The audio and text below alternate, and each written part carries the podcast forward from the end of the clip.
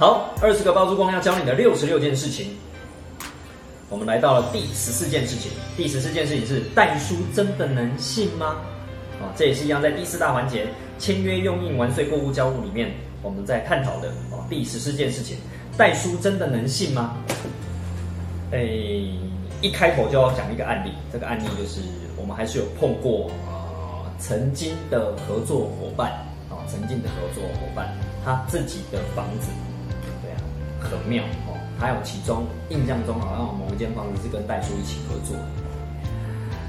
呃，还是曾经哎不是，那不是跟代叔合作，他手上有两间房子，这两间房子呢，因为他太信任某个代叔了，他把所有的东西都交到这个代叔手上，所有东西信东西，包含印鉴证，包含印章，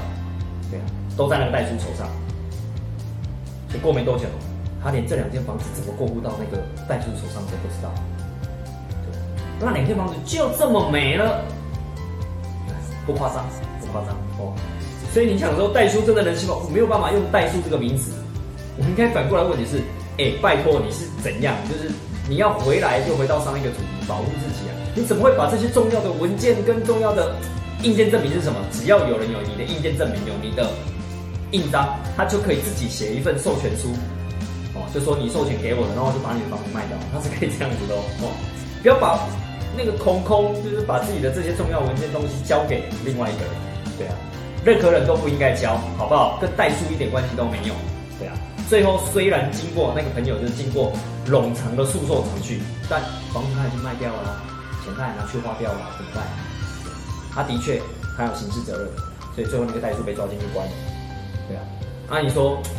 他关又不是我的本意，我干嘛要他关？我要的是我的房子啊，对的。但这个就是讲不清。所以，所谓的代代书真的能够信吗？就是我们又回到刚刚讲的，顺着上一章我们有讲买方的代书跟卖方代书嘛。所以其实我觉得很多时候买卖房子一个几百万几千万的东西，有时候多付那几千块一两万块，做好确保的事情，那我觉得是比较安心的。好，所以提供给大家，嗯，不是很多时候，与其我们去讨论代书能不能信，倒不如回来看看我们的专业到哪里，看看我们自己的经验能不能够不断的提升，又或者我们能不能够透过一些呃。机制来去，呃，就是我们讲说确保这个过程哦，带出所有在经历这个过程是能够 OK。所以为什么很多时候到了这个年代，代数大家还是想要有人介绍，有人介绍就是至少我用过，我觉得 OK，然后我信任这个朋友，所以他来问我，我介绍给他，大家会比较呃敢用这个代书。又或者哦，你可能会去找啊，就是这个这个啊。代书事务所的品牌已经非常非常的多年了，maybe 它已经设立了二十年。那可能这个代书事务所它所把关的这些呃代书相对就比较 OK，因为代书事务所它其实是有点代责任的。如果发生这些事情，这个代书所所犯下的 trouble，公司是要出来处理处理。哦，这个都是相对比较 OK 的。哦，所以相对一些个体户的代书，就是他也没有成立代书事务所啊，然后他只是有牌照，他能够帮你做这些代书的事情。他可能没有呃依附在某个代书事务所，没有成立什么代书事务所，也没有实体的那个那个公司。相较我们只能讲相较，但我没有诋毁那些代书，有些老代书他也做了很久了，在家里职业而已啊。你你要去就去他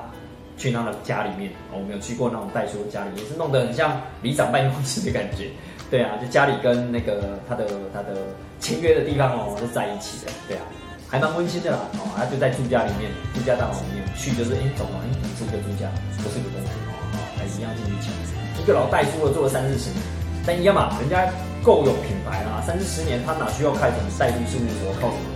就是就是那些门面，他可能不需要了，客户还是络绎不绝，很多都会找他，啊，因为他太有经验，他还有很多资源哦。有时候这些代书他身上做了三四十年，代书他身上有很多资源哦，包括我们早期刚出道的时候，我们根本没有什么。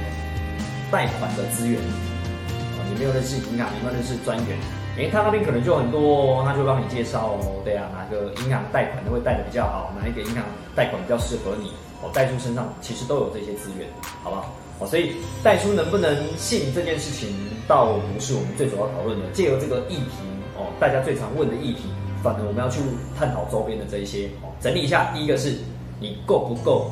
有专业。当你不够有专业的时候，第二个，你能不能够有更多的专业人士，你多付一点点钱帮你把关，哦，再第三个是，